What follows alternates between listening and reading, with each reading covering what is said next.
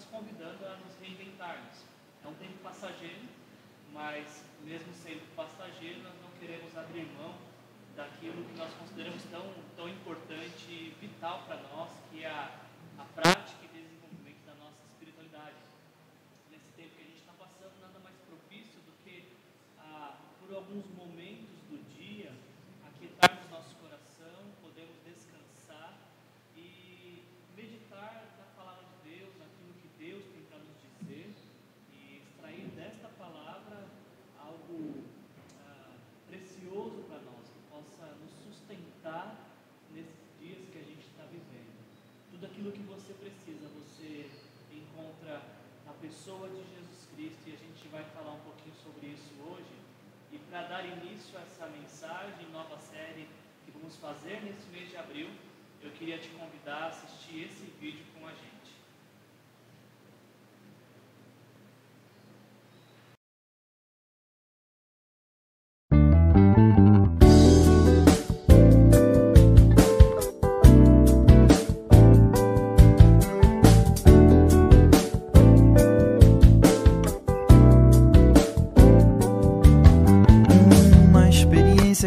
que nos toque, uma placa que indique a direção. Médio pra sarar a dor, uma porta que se abra logo ali. Uma fresta que ventile o ambiente, uma tranca que nos livre do ladrão. Uma joia que nos sirva de enfeite, uma novidade que nos ilumine a escuridão. Voz que cante uma bela cantiga, um dizer que nos alegre o coração. Uma colcha de retalhos colorida, uma história que nos prenda a atenção.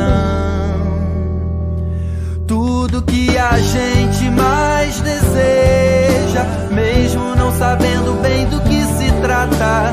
Tudo que é sorriso de felicidade, a gente encontra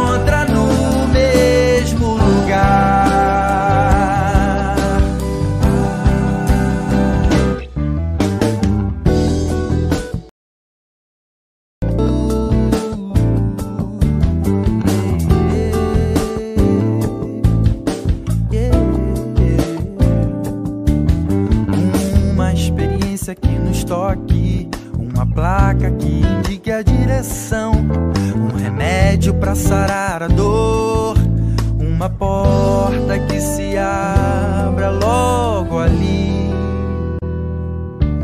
uma fresta que ventile o ambiente, uma tranca que nos livre do ladrão, uma joia que nos sirva de enfeite, uma novidade que nos ilumine a escuridão.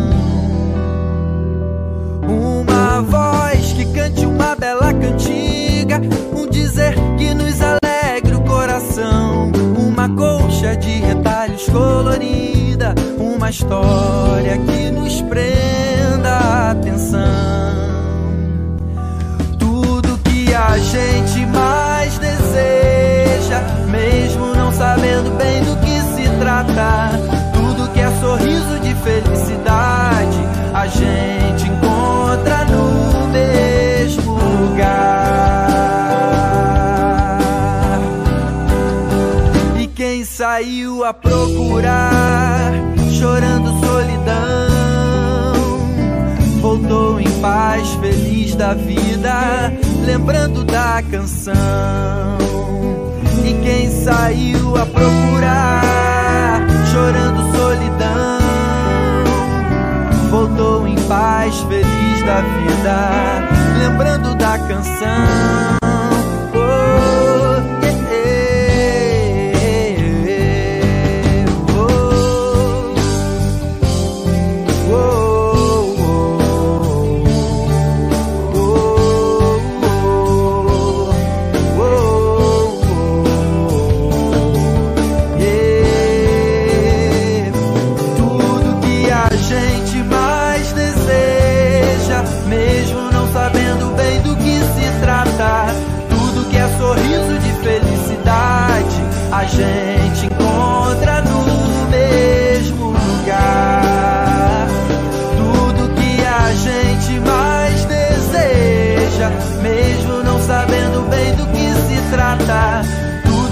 sorriso de felicidade. A gente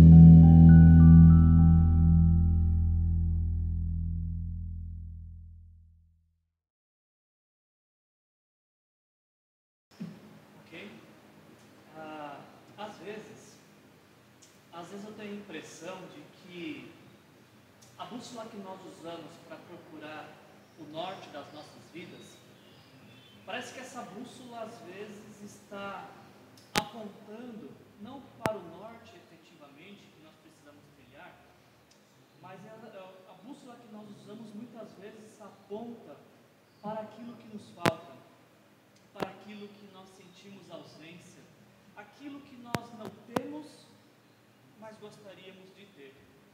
Eu não sei a, a- efetividade dessa frase que eu vou te dizer, eu fiz uma pesquisa e diz que Lacan, que era um psicanalista, ah, ele diz a seguinte frase: ah, Somos seres desejantes, ou em outras traduções dizem seres faltantes ah, destinados à incompletude, e isso que nos faz caminhar. Somos seres desejantes, destinados à incompletude, e é isso que nos faz caminhar. E quando eu ouço essa frase de Lacan, o que me vem à mente é que nós temos a tendência de criar caminhos à, à fonte daquilo que nós achamos que será a nossa completude, daquilo que pode nos trazer satisfação, nos trazer realização. E sabe, gente, não há nada, nada mais natural a nós, seres humanos, ah, do que sentir falta de algo do que sentir que ah, algo pode ser melhor. Não que esteja ruim, mas que pode ser melhor. E que deve existir uma forma, um meio, uma maneira desse nosso coração, por vezes tão vazio, ser preenchido ao ponto de que essa sensação de satisfação dê fim a, a esse sentimento de ausência. Ah, Parece-me que às vezes a gente tem esse pensamento de que podemos encontrar algo que nos preencha e dê fim a qualquer tipo do nosso vazio. E você pode pensar em alguns exemplos do que eu estou falando. Ah, você pode ter dinheiro, mas se você não tiver saúde, nem mesmo todo o dinheiro que você tem vai fazer com que você se sinta pleno, satisfeito, realizado. Ainda vai ter aquela sensação de que está faltando alguma coisa. Ou ao contrário, você pode ter ah, saúde, mas se você não tem dinheiro, aquela sensação está faltando algo, começa a rondar e procurar habitação em nosso coração. Você pode estar rodeado de pessoas, mas se falta aquela pessoa especial, se aquela pessoa tão fundamental para a sua vida não está presente, nem mesmo rodeado de uma multidão, você vai sentir que a solidão teve fim. Porque a questão não é a quantidade de pessoas que te rodeiam, mas aquela uma estar presente. Por que, que a gente sente tanta falta de paz? Não é porque nós a temos de sobra, mas porque ela nos parece ausente.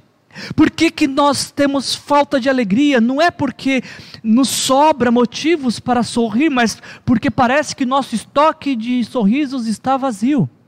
Por que, que nós sentimos falta de realização? Não é porque nós atingimos todas aquelas metas que tínhamos colocado para a vida, não. É porque é, justamente essas metas nos parecem tão inatingíveis.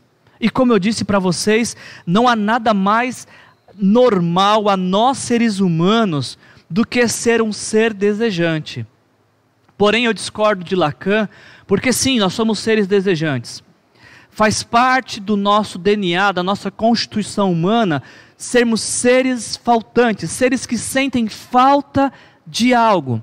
mas eu discordo de Lacan porque nós não estamos destinados à incompletude. Porque existe uma forma de dar fim a esta voz que grita dentro de nós que nos falta algo. Existe uma forma de silenciar esta voz que clama por algo a mais, algo perfeito, algo pleno.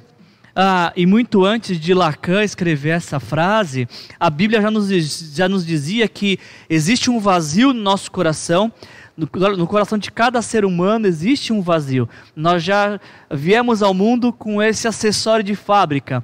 Há um vazio dentro de cada um de nós. E nós encontramos na Bíblia ah, tanto a origem desse vazio e como ele pode ser saciado. No livro de Eclesiastes, no capítulo 3, no versículo 11, nós lemos as seguintes palavras: Ele, ou seja, Deus, o nosso Criador, uh, fez tudo apropriado a seu tempo. Também pôs no coração do homem o anseio pela eternidade.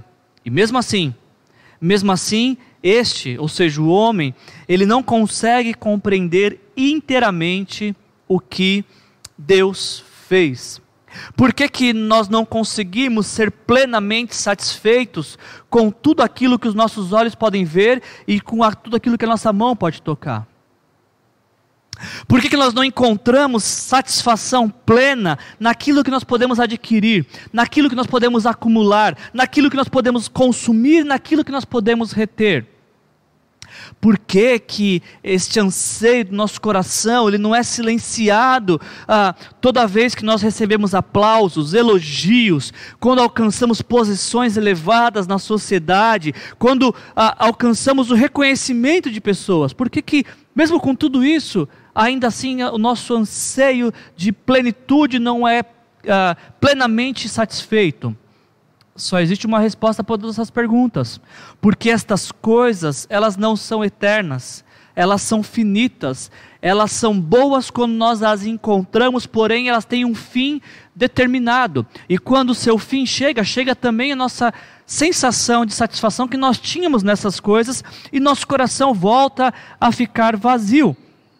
Por que não encontramos satisfação em nada deste mundo, satisfação plena e total por toda a nossa vida, porque ah, nosso coração ele foi fabricado para só encontrar descanso naquilo que é eterno. É como se o nosso coração também fosse ah, uma bússola, só que essa bússola, o norte que essa bússola do nosso coração aponta é para a eternidade. Nosso coração, como uma bússola, aponta para a eternidade. E qualquer outro caminho que estivermos trilhando, estaremos fora do rumo que deveríamos estar dando para as nossas vidas. Eu acho que é mais ou menos isso que C.S. Lewis, ah, um renomado escritor cristão, quis dizer quando ele fala as seguintes palavras no seu livro Cristianismo Puro e Simples. Lewis diz as seguintes palavras: Se descubra em mim um desejo que nenhuma experiência deste mundo pode satisfazer. A explicação mais provável é que eu fui criado para um outro mundo. Se nenhum dos prazeres terrenos ah, satisfaz esse desejo, isso não prova que o universo é uma tremenda enganação, não. Ah, se provavelmente esses prazeres, eles não existem para satisfazer esse desejo, mas só para despertá-los e sugerir a verdadeira satisfação. Lewis ainda vai dizer que se, se for assim, ou seja, se tudo aquilo que nos dá prazer, na verdade, só está nos apontando para algo que é melhor e que pode realmente nos dar satisfação, eu tenho que tomar cuidado, por um lado, para nunca desprezar as bênçãos terrenas, nem deixar de ser grato por elas. Por outro lado, para nunca tomá-las pelo algo a mais, do qual são apenas a cópia, o eco ou a miragem. Eu tenho que manter, de Lewis ainda vai dizer para nós, uh, eu tenho que manter viva em mim a chama do desejo pela minha verdadeira terra natal, a qual só encontrarei depois da morte, e jamais permitir que ela seja arrasada ou caia no esquecimento. Eu tenho que fazer com que ah, o principal objetivo da minha vida seja buscar essa terra, que é a eternidade, e ajudar outras pessoas a uh, buscá-la também. É isso que dizia a letra da canção que nós começamos a, a nossa mensagem desta manhã.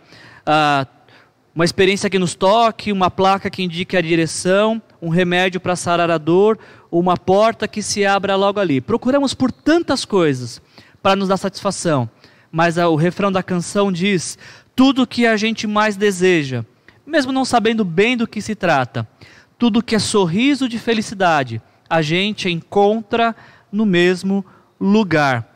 Tudo aquilo que nós realmente precisamos para viver.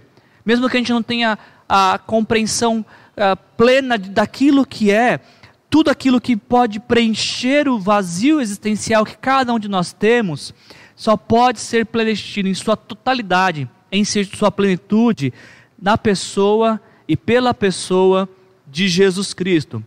É somente um relacionamento íntimo, profundo, sincero, livre da, da, dos rituais da religião. É somente um relacionamento diretamente com Jesus que é capaz de fazer com que o nosso coração alcance, encontre e, e chegue à compreensão de que a sua busca, a sua busca chegou ao fim. Então, pensando nesta ideia de que na pessoa de Jesus nós encontramos tudo aquilo que nós precisamos para viver, Somente Jesus pode nos satisfazer plenamente e nos satisfazer daqui à eternidade. É pensando nisso então que nós nesse mês de abril nós vamos estar realizando uma série de mensagens chamada o Encontros com Jesus. Encontros com Jesus. E sabe, gente, essa certamente é a, a, série mais caseira que a gente poderia fazer, porque através dessa série, uh, nesse mês de, de abril, nós vamos uh, estar falando dos nossos símbolos de fé.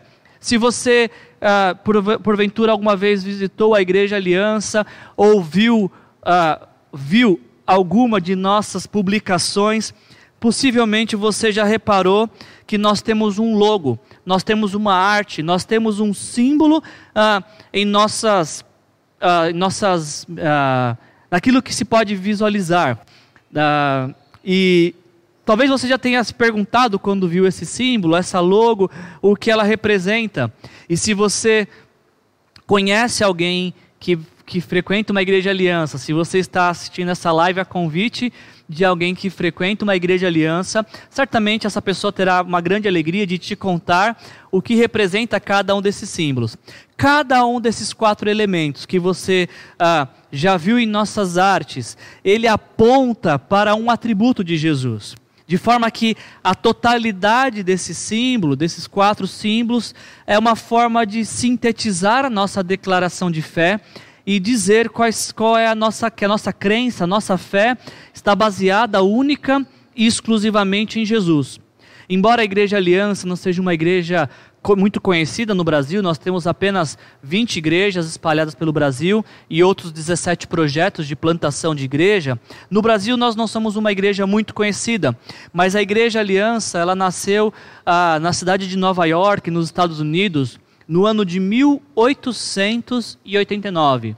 Eu preciso repetir essa data para você. Sim, a Igreja Aliança tem a sua origem, ela nasceu em 1889, através do ministério de um pastor chamado Albert Benjamin Simpson, que movido por sua paixão uh, por Jesus e pelas pessoas, iniciou um ministério uh, onde ele entendia que todos os seres humanos uh, tinham a necessidade e direito de ouvir as boas notícias do Evangelho. E esta mensagem uh, de compartilhar o Evangelho contagiou tantas pessoas que fez com que uh, fosse dado início então a uma igreja na cidade de Nova York no ano de 1889. Quando a gente está falando da família Aliança no mundo, nós estamos falando de uma família então de 131 anos. Uh, composta por 6 milhões de aliancistas, uh, que se reúnem em 22 mil igrejas que estão espalhadas em 80 países do mundo. Durante essa série de mensagens, nós vamos falar então de cada um desses símbolos que você pode ver na nossa logo uh, e o que, que esses símbolos nos ensinam sobre a pessoa de Jesus e sobre como nós podemos nos relacionar com Jesus. Ah, e como que ah, o relacionamento com Jesus traz implicações práticas para o nosso viver diário. Para dar início a essa nossa série hoje, nós vamos estar falando do. Vamos separar o primeiro símbolo, vamos falar da coroa e através da coroa nós declaramos que cremos que Jesus é o nosso rei vindouro, Jesus é o rei que vem, Jesus é o rei que voltará. E para falar com você então deste primeiro símbolo, a coroa, que nos fala do rei Jesus, eu quero fazer uma leitura com você no livro de Apocalipse, capítulo 1. Nós vamos ler do versículo 1 ao versículo 8. Se você está nos acompanhando pelo YouTube, esse texto vai ser uh, passado para que você possa ler também. Se você está no Instagram, você pode pegar sua Bíblia ou me ouvir uh, recitar esse texto para você. Uh, Atos capítulo 1, versículos de 1 a 8.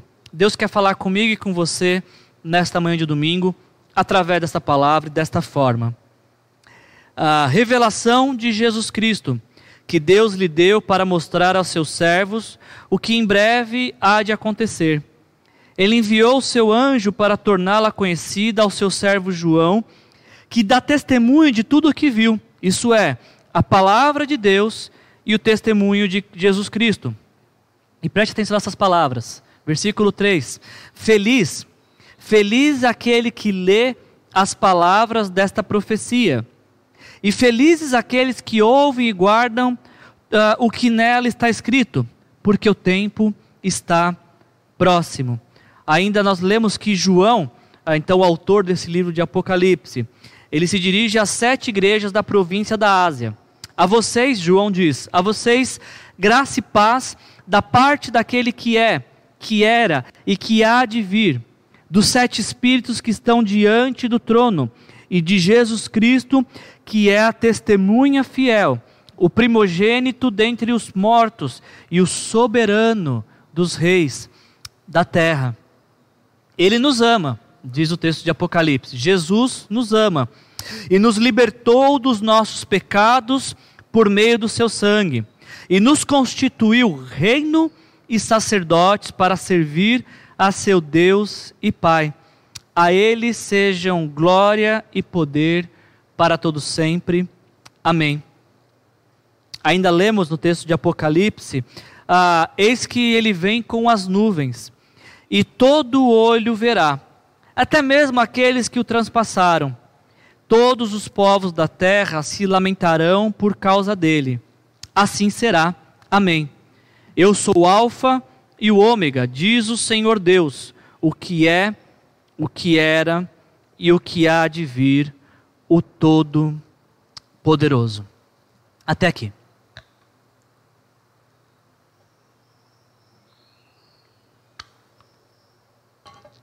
O livro de Apocalipse, cujo significado é revelação, ele foi escrito pelo apóstolo João por volta do ano 96 depois de Cristo, ah, enquanto João estava aprisionado na ilha de Patmos, ah, um lugar que muitos cristãos foram levados no primeiro século por conta ah, de que se negavam a cultuar o imperador romano, porque tinham a sua única fé e esperança em Jesus. Então, quando os primeiros cristãos no primeiro século se recusavam a, a idolatrar, a adorar o imperador romano, eles eram enviados para esta ilha, uma ilha ah, onde tinha uma prisão. E João, o apóstolo João, foi um destes que se recusou a se dobrar diante do imperador Domiciliano. Ah, o mesmo imperador, inclusive, que acredita-se que destruiu Jerusalém no ano 70. João recusa-se a se dobrar diante desse imperador, uh, e aí então ele é enviado como prisioneiro no final de sua vida, já na sua velhice. Agora, por alguns instantes, por alguns instantes eu queria te convidar a tentar se imaginar no lugar do apóstolo João. Tente pensar uh, como seria ter sido preso por amor a Jesus ser preso por confiar única exclusivamente em Jesus, por se recusar a ter outro Deus, a, a, a, se prostrar diante de outra divindade, a entregar a vida e o coração para outro que não seja para Jesus. O que significaria para você ser preso por conta desta fé, esperança e amor por Jesus? Tente se colocar no lugar do João e, e pensar em uma vida sem muita perspectiva. Sem muita perspectiva, porque a, a longa idade também sem um, um anúncio de quando sairia daquela prisão. Tente se imaginar no lugar do João ah, e o que pode alguém ficar esperando no final de sua vida quando está aprisionado. É óbvio que nós estamos numa circunstância diferente da que João estava, mas enquanto preparava a mensagem nessa semana, eu fiquei pensando nessa similaridade que existe entre João e nós. Ah, Obviamente que nossas vidas são bem diferentes desse relato que eu falei de João, mas eu encontrei algumas similaridades interessantes para refletirmos nesta manhã. Ah, se você está vendo essa mensagem gravada, você não está ao vivo com a gente, hoje é dia 5 de abril de 2020 e nós estamos realizando a nossa celebração dominical apenas dessa forma, online. Ah, nosso templo está vazio, nós estamos apenas com uma equipe técnica bem reduzida aqui e nossos portões estão fechados, tudo isso porque ah, o mundo ah, foi a, a, atacado por uma epidemia nos últimos meses, ah, que está sendo chamada agora de Covid-19, ou coronavírus, como chamávamos algumas semanas atrás. Ah, um vírus que é altamente contagioso e que compromete ah, tem alguns sintomas de resfriado, mas ah, o grande problema dele é que ele compromete o sistema respiratório de quem o contrai. E é então por conta dessa epidemia, desse vírus altamente contagioso e transmissível, ah, faz quase um mês que o nosso governo, o governo do estado de São Paulo, ele recomendou fortemente o isolamento social, de forma que apenas os serviços básicos da sociedade, que para manter a sociedade, eles estão funcionando. E a vasta maioria da população ah, está na sua casa, aguardando para retomar a vida de onde ela, de onde ela parou, para retomar a vida de onde ela ah, foi interrompida. E quando a gente pensa nessa questão, ah, assim como João, nós também, nós também estamos diante de um cenário de muitas incertezas. É verdade, a nossa, a nossa realidade é diferente da realidade de João, mas ah, de uma forma certa, certa parecida, ah, assim como João, nós também, embora temos a liberdade ainda de ir e vir, muitos de nós estamos reclusos. Talvez você gostaria muito de estar aqui presente com a gente, mas não pode. E não pode por conta dessa recomendação de isolamento social. E neste cenário similar, porém de diferentes proporções, João, ele recebe a visita de um amigo, de um velho amigo, aonde ele estava. E eu queria que você prestasse atenção nesse detalhe. João recebe a visita de um velho amigo, aonde ele estava. E esse amigo de João também pode visitar você também. João estava na sua cela ah, e recebe a visita de alguém que ele amava muito. Só que, diferente das outras vezes, esse amigo estava de uma forma como João talvez ah, não, não podia imaginar ah, o rosto deste amigo que tinha a aparência de um homem de dores, agora ah, tinha a força e o vigor de um rei. Os pés que tantas vezes acumularam poeiras das ruas de Jerusalém, agora os pés do amigo de João reluziam e a sua doce voz, que acalmou tempestade, proclamou cura, libertação, agora chega aos ouvidos de João com toda a força, como som de muitas águas. Ah, talvez apenas duas coisas remetiam algumas lembranças a João. Primeiro, era a face deste amigo, que estava brilhando, brilhando como no dia em que este amigo chamou João, Pedro e Tiago para subir ao monte e ali ele foi glorificado. E todos seus discípulos viram a sua glória. talvez ainda semelhar, similar para João, era aquele olhar, aquele olhar que, embora agora parecendo chamas de fogo, ainda é um olhar que penetra no mais profundo da alma e desnuda todos aqueles que estão diante dele. Aonde João estava, no cenário que estava vivendo, ele recebe a visita de Jesus, do seu amigo Jesus, do seu amado Jesus. O mesmo Jesus que pode visitar você aonde quer que você esteja. Se apenas um simples clamor dizendo: Jesus, vem me visitar, entra na minha casa, é mais do que suficiente para que essa visita também possa te acontecer. Jesus visita João naquela cela e dá uma última missão para o seu amigo, para o seu apóstolo, que é ah, não mais agora um convite para pescar, não é mais um convite agora ah, para subir ao monte, mas o convite para ver e depois escrever ah, tudo aquilo que ele viu, para escrever essa visão ah, do livro de Apocalipse que nos mostra como a história termina, nos mostra como, como é o fim de toda a jornada humana. E é sobre isso que a gente vai falar ah, nesta manhã, o encontro que, Jesus, que João teve com o rei Jesus. Ah, e como eu havia falado para vocês, nesse mês de, de abril, nós estamos nos propondo a falar da nossa fé, da fé daqueles que fazem parte da igreja aliança. E nós queremos expor para vocês esta fé através dos nossos símbolos que sintetizam a nossa fé. Quando nós olhamos para a coroa, esse símbolo que a gente está falando agora, a, através da coroa nós declaramos que cremos que Jesus é nosso rei vindouro, que Jesus é o rei que voltará. Nós que somos membros da Igreja Aliança, ah, quando alguém nos pergunta, viu, eu vi que na sua igreja você tem uma arte, tem uma logo, e essa logo, ao pé dela, tem uma, uma coroa. O que significa essa coroa? Certamente qualquer membro da Igreja Aliança diria: a coroa representa que Jesus vai voltar. E é verdade, a coroa realmente significa isso. É para isso que aquela coroa está naquele nosso símbolo. Entretanto, um ponto que é por vezes ignorado, mas de suma importância, e que eu não posso deixar de falar ao falar da coroa, é que nós não podemos falar da volta sem antes falarmos de quem está voltando. Porque muitas vezes, nós que fazemos parte da Igreja Aliança, quando a gente fala do rei vindouro, parece-me que a gente dá mais ênfase ao vindouro. Parece que para falar da coroa, a gente fala da volta e começa a destinar toda a nossa atenção e nossos argumentos e nossa declaração sobre o dia que Jesus vai voltar. E me parece que a gente não considera nesta explanação, nessa consideração, que quem está voltando é o Rei Jesus.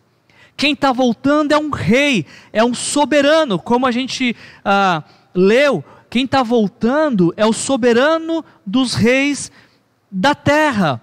Ah, não é que Jesus vai se tornar rei quando ele voltar. Ele já é rei.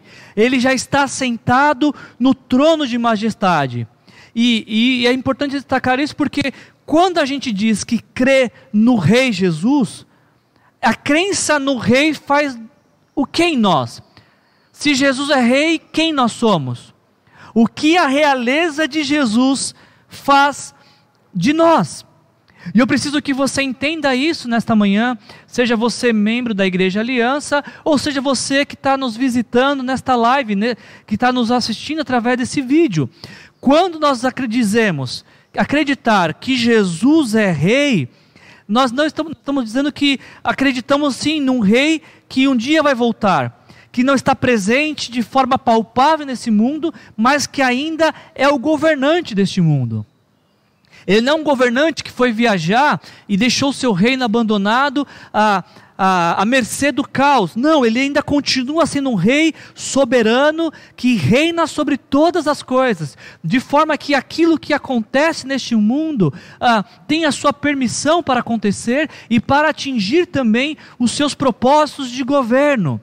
E por isso, novamente, eu te pergunto: quando declaramos que Jesus é rei, quem nós somos por conta da realeza de Jesus? O que, que ah, o nosso estilo de vida, ah, aquilo que ronda nosso coração, declara sobre o reino no qual nós vivemos? Quando olhamos para a minha vida e para a sua vida, a nossa vida diz que vivemos em qual reino? Ah, a maneira como conduzimos nossas vidas reflete o reinado de qual rei? Se Jesus é rei, quem é você então para Jesus? Quem é você em Jesus? Quem é você por causa de Jesus? Quem é você graças a Jesus? Esse texto que nós lemos em João, o texto de Apocalipse, ele nos dá essas respostas. Jesus é rei. E como rei, esse texto nos diz que Jesus nos ama. Diferente dos reis da terra, que são servidos e usam os seus súditos como matéria-prima para a construção dos seus impérios. O rei Jesus, ele ama cada um daqueles que fazem parte do seu reino. E essa, essa foi a dificuldade que os discípulos tiveram nos, nos, nos, três anos que eles conviveram com Jesus, porque os discípulos eles esperavam que Jesus fosse um rei como todos os reis que existiram.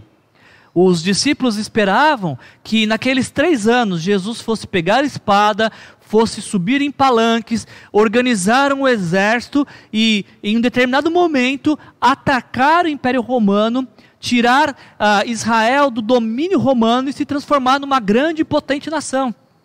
Até havia uma discussão em certo momento com os discípulos. Os discípulos, alguns dos discípulos de Jesus, ah, se aproximaram dele e falaram: ah, Senhor, quando o Senhor se tornar esse rei, permite que nós nos sentemos, um à sua direita e um à sua esquerda.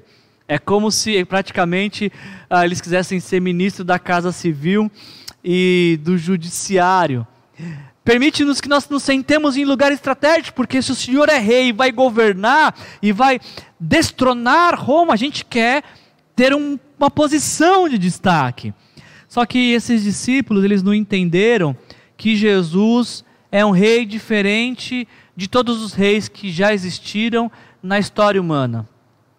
Porque Jesus sim é rei, mas ele é um rei que morreu. Sim, Jesus é rei, mas diferente de todos os reis que existiram, ele é o único rei que morreu e ressuscitou e que ainda está vivo. Sim, Jesus é rei, mas ele é um rei diferente, porque ele é um rei que se, que se ajoelhou para lavar os pés dos seus discípulos. Ele é rei, ele é grande, ele é soberano, mas ele é um rei que foi crucificado. Ele é um rei que entregou a sua vida por amor a todos aqueles que fazem parte do seu reino. Jesus é o único rei que dá vida pelos, por aqueles que fazem parte do seu reino. Todos os reis da terra usam seus súditos como escudo, como fonte de extrair suas riquezas, de construir suas riquezas. Jesus inverte esta lógica monárquica e, como rei, é ele que se entrega é Ele que morre, é Ele que se coloca à frente do seu povo, é Ele que se esvazia daquilo que Ele é e Ele tem para se dar ao seu povo. E é Ele que atua na vida do seu povo e que serve o seu povo e que cuida do seu povo e que protege o seu povo. Os reis da terra talvez ah, conduzem suas vidas por suas prioridades, por seus prazeres, ah, por suas, por seus objetivos pessoais e usam seus súditos para se beneficiarem naquilo que lhes parece interessante. Agora o rei Jesus, o rei Jesus é diferente porque o rei Jesus conhece cada um dos seus súditos. Conhece o nome, o endereço, conhece os anseios do coração de cada um desses súditos e e ele está à distância de uma única oração de todo aquele que lhe entregou a sua vida. Com os reis da terra é preciso marcar audiência e talvez ter a sorte de ser atendido. Com Jesus basta fazer uma oração. Basta entrar em sua presença com arrependimento, quebrantamento de coração e dizer: Rei Jesus, estou aqui para abrir meu coração para o Senhor. E aí então toda a sala ah, do trono, toda aquela sala da realeza se abre para um diálogo pessoal entre você e Jesus. Jesus é rei, e como rei, ah, nos diz o texto também de Apocalipse que ele nos libertou. Diferente dos reis da terra que oprimem e subjugam os seus súditos com impostos, com domínio opressor, Jesus é o rei que liberta o seu povo. A Bíblia nos conta que cada ser humano nasce afastado de Deus, desconectado de Deus, por conta dos nossos pecados. E você sabe que até mesmo uma criança, por mais simples e ingênua que ela seja, ninguém precisa ensinar ela, por exemplo, a não dividir os brinquedos. Porque nós nascemos com isso. Nós nascemos tendo a nossa vida e os nossos desejos como prioridade, nós nascemos nos colocando em primeiro lugar da nossa vida. E isso é um retrato do pecado que habita em nós, de um pecado que ah, nos, nos inclina sempre para escolhas que vão contrárias à vontade de Deus. Nós não precisamos que ninguém nos ensine a ser avarentos. Nós não precisamos que ninguém nos ensine a sermos egoístas. Nós não precisamos que ninguém nos ensine a sermos idólatras. Não precisamos que ninguém nos ensine a sermos imorais, a sermos maledicentes, a sermos orgulhosos, porque nós nascemos com isso. E com o passar dos anos, nós vamos aprimorando essa habilidade que nós temos por natureza de viver contra aquilo que, que é a vontade de Deus, contra a santidade de Deus, em afronta a santidade de Deus.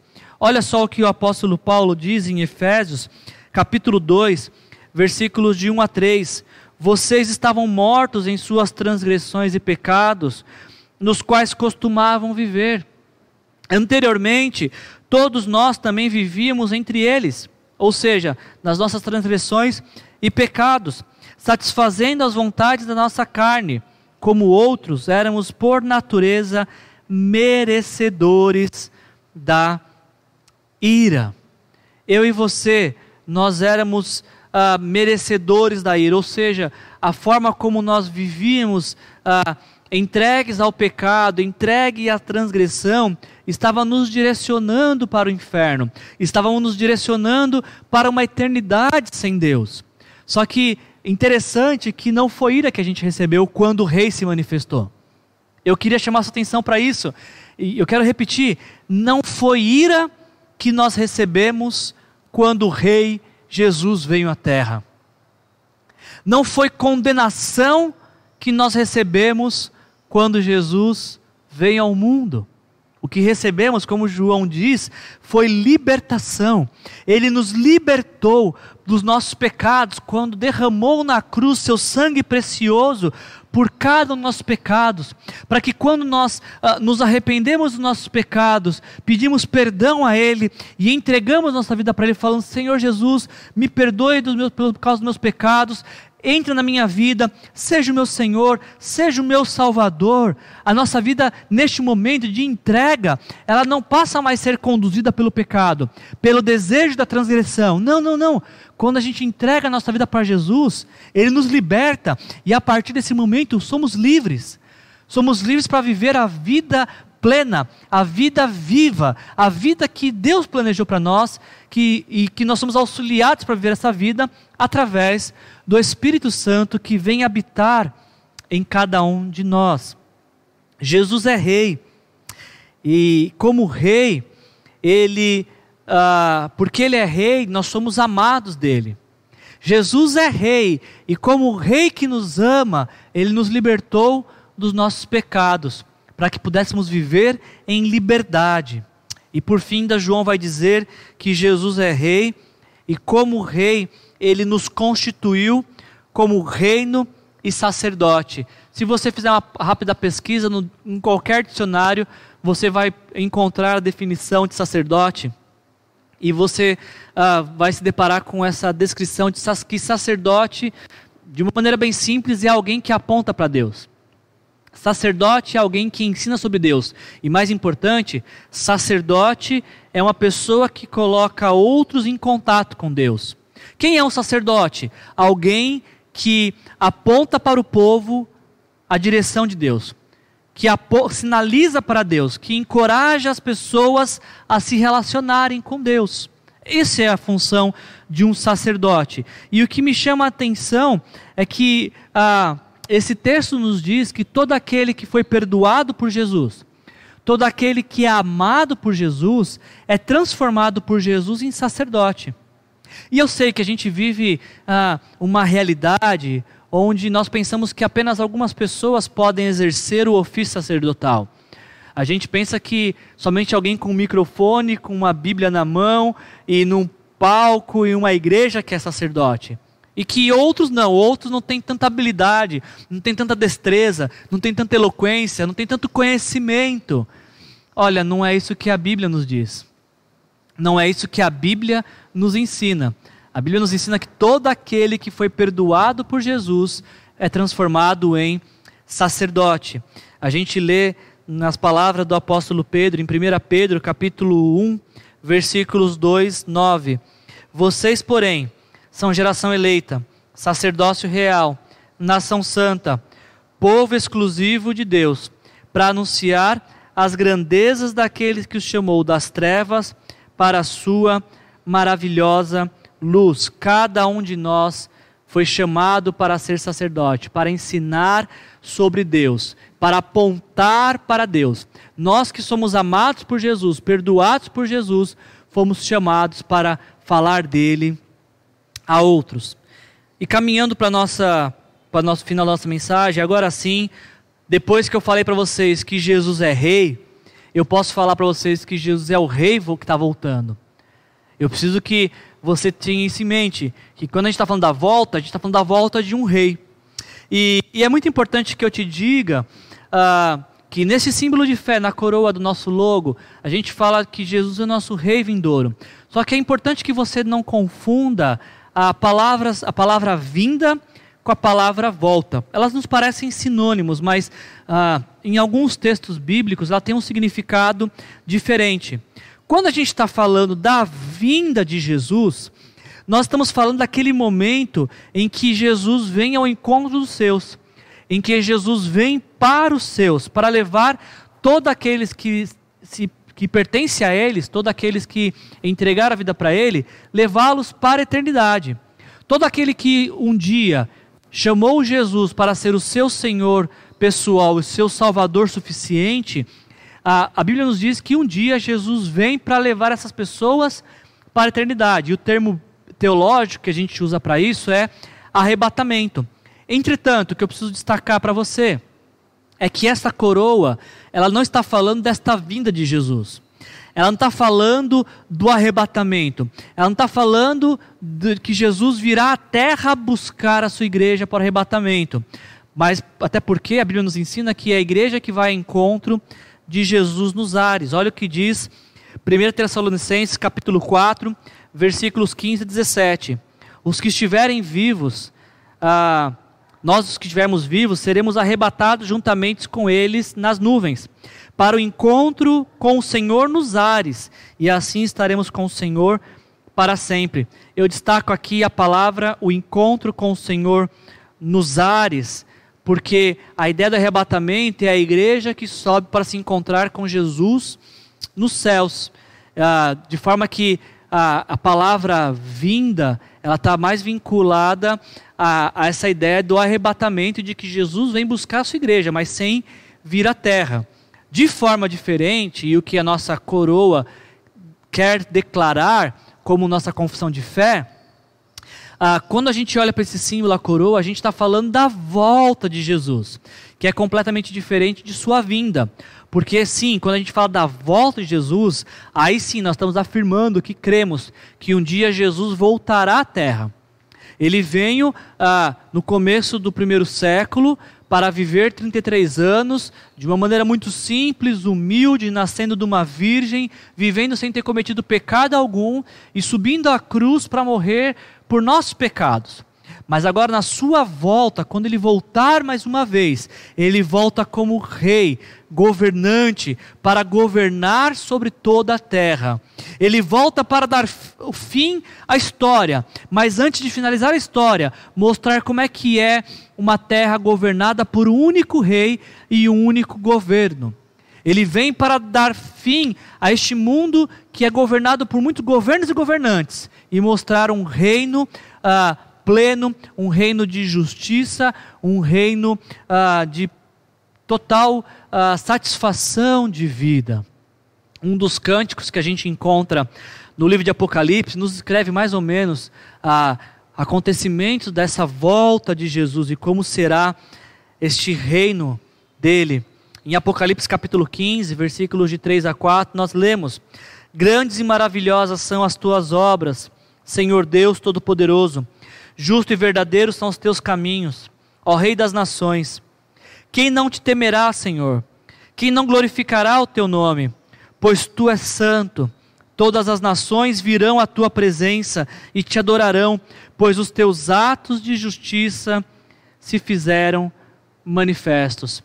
Jesus é rei e esse rei em breve voltará para dar fim a tudo que nós conhecemos de mal neste mundo e nos fazer experimentar como é que é viver de forma plena. Todas essas coisas boas que, que a vida nos aponta, quando Jesus voltar, experimentaremos de forma plena, de forma perfeita. E é por isso que nosso coração ele anseia pela eternidade, porque só na eternidade é que experimentaremos as coisas perfeitas. Quando Jesus voltar e trazer o seu reino sobre a terra, ah, tudo aquilo que nós conhecemos apenas como temos apenas um pequeno gosto de satisfação, então teremos uma satisfação completa. Ainda citando mais um, mais um texto de Apocalipse, que nos conta ah, um pouco sobre esta nova vida que Jesus nos trará na sua volta. Em Apocalipse capítulo 21, de versículos de 1 a 7, a gente lê: Então vi no céu, uh, vi novo céu e uma nova terra, pois o primeiro céu e a primeira terra tinham passado, e o mar já não existia. Vi a cidade santa, a nova Jerusalém, que descia do céu da parte de Deus, preparada como uma noiva adornada para o seu marido.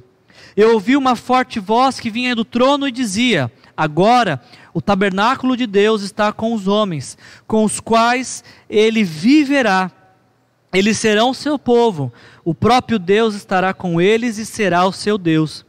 Ele enxugará dos seus olhos toda lágrima. Não haverá mais morte, nem tristeza, nem choro, nem dor, pois a antiga ordem já se passou.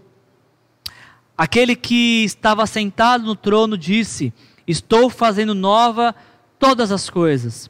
E acrescentou: Escreva isso, pois essas palavras são verdadeiras e dignas de confiança. E disse ainda: Está feito. Eu sou o Alfa e o Ômega, o princípio e o fim. A quem tiver sede, darei de beber gratuitamente da fonte da água da vida. E o vencedor herdará tudo isso, e eu serei o seu Deus, e ele será o meu filho. O nosso coração ele anseia por um tempo assim. Já pensou viver um tempo onde não haverá mais lágrimas causadas por tristeza? Já pensou em viver um tempo onde não existirá mais a Deus por conta da morte? Já pensou como é que seria a vida ah, onde não se terá mais falta de absolutamente nada? Alguns chamam isso de utopia. Alguns dizem que isso parece tão utópico, mas a verdade é que esta é assim que termina a nossa história. É assim que termina a história humana. E este é o mundo que Deus tem preparado no fim da nossa história. Que na verdade eu não sei se é o fim, eu acho que esse é o verdadeiro começo. É como a vida deveria ser. É como Deus planejou a vida logo lá no início, quando criou o homem. Mas quando o homem rompeu com Deus, preferindo seguir seus próprios caminhos através de sua prática pecaminosa, das suas escolhas pecaminosas, todo este bom plano de Deus se desfez. Então Deus envia Jesus ao mundo para restaurar todas as coisas e nos preparar novamente para esta vida plena, para essa vida perfeita que um dia virá e existirá quando Jesus voltar e reinar para sempre. É para isso que o nosso coração como uma bússola aponta e é por isso que a gente anseia por um mundo perfeito que existirá quando Jesus voltar. Eu encerro a minha reflexão nessa manhã lendo para vocês a declaração de fé que, que aparece na declaração de fé da, da Igreja Aliança Cristã e Missionária.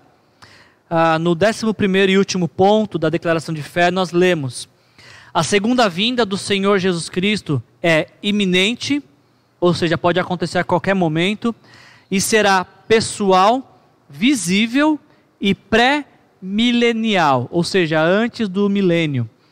Esta é a bendita esperança do crente e é a verdade, vital que incentiva a uma vida santa e a um serviço fiel. Deixa eu destacar só esse finalzinho da frase, essa expectativa de que Jesus é rei e é o rei que está voltando, ah, ela ah, incentiva a uma vida santa e a um serviço fiel. Deixa eu finalizar com, com o último texto bíblico e depois te fazer uma pergunta para a gente concluir a mensagem. Porque em 1 Pedro, 2 Pedro, capítulo 3, versículos de 10 a 12, a gente lê as seguintes palavras: O dia do Senhor, porém, virá como ladrão. Os céus desaparecerão com um grande estrondo, e os elementos serão desfeitos pelo calor, e a terra e tudo o que nela há será desnudada. E preste atenção nessa, nessa parte agora. Visto que tudo será assim desfeito, que tipo de pessoas é necessário que vocês sejam? Vivam de maneira santa e piedosa, esperando o dia de Deus e apressando a sua vinda. Se Jesus é rei, e nós cremos que ele é um rei que está voltando, cabe a nós nos vermos e entendermos que somos seus súditos amados, somos os sacerdotes deste reino, sacerdotes com os quais ele está contando para viver em obediência e submissão à sua vontade e à sua missão.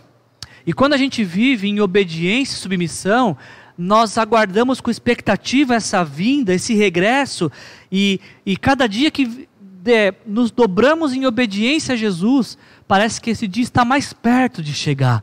Parece que esse dia está quase ao alcance da mão. Quando, ele, quando esse dia chegar, aí sim tudo será perfeito, será novo, será belo, porque será eterno. Visto que tudo será assim, que tipo de pessoa é necessário que você seja? Que tipo de pessoa é necessário uh, e de que forma é necessário que eu e você vivamos? Se Jesus é rei, como é que vai ser sua vida hoje, a partir deste momento. Feche seus olhos, eu quero orar com você. Senhor, em nome de Jesus, eu quero te agradecer por cada pessoa que pôde participar dessa live, Senhor, e por aqueles que agora estão assistindo pela gravação. Deus nos abençoa, Pai, e nos dê essa convicção diária de que fazemos parte de um reino que é governado por um rei que nos ama, que nos libertou dos nossos pecados e que um dia voltará, breve voltará, para instalar neste mundo o seu reino perfeito. E até que esse dia chegue, Senhor, nos ajuda, Pai, a vivermos a eternidade no nosso dia a dia, a vivermos de maneira daqueles que vivem conscientes de, que, de a quem pertencem, a que reino pertence e a que rei serve, Senhor. E que nossas vidas aponte para isso, para a vida como de quem vive no reino dos céus, com os valores do reino dos céus, e como quem vive para alegrar e desfrutar do amor do Rei Jesus. Essa é a minha oração, Senhor. Toda vez que a gente olhar para essa coroa neste símbolo, que a gente se lembre disso. Temos um rei e esse rei está voltando. Que assim seja, em nome de Jesus, amém. Que a graça do nosso Senhor Jesus Cristo, o amor do nosso Deus o Pai e a comunhão, a consolação do Espírito Santo se faça presente em nossas vidas, hoje e sempre, em nome de Jesus, amém. Que Jesus abençoe a sua semana, viva essa semana na presença e sendo influenciado pelo amor do Rei Jesus. Jesus te abençoe.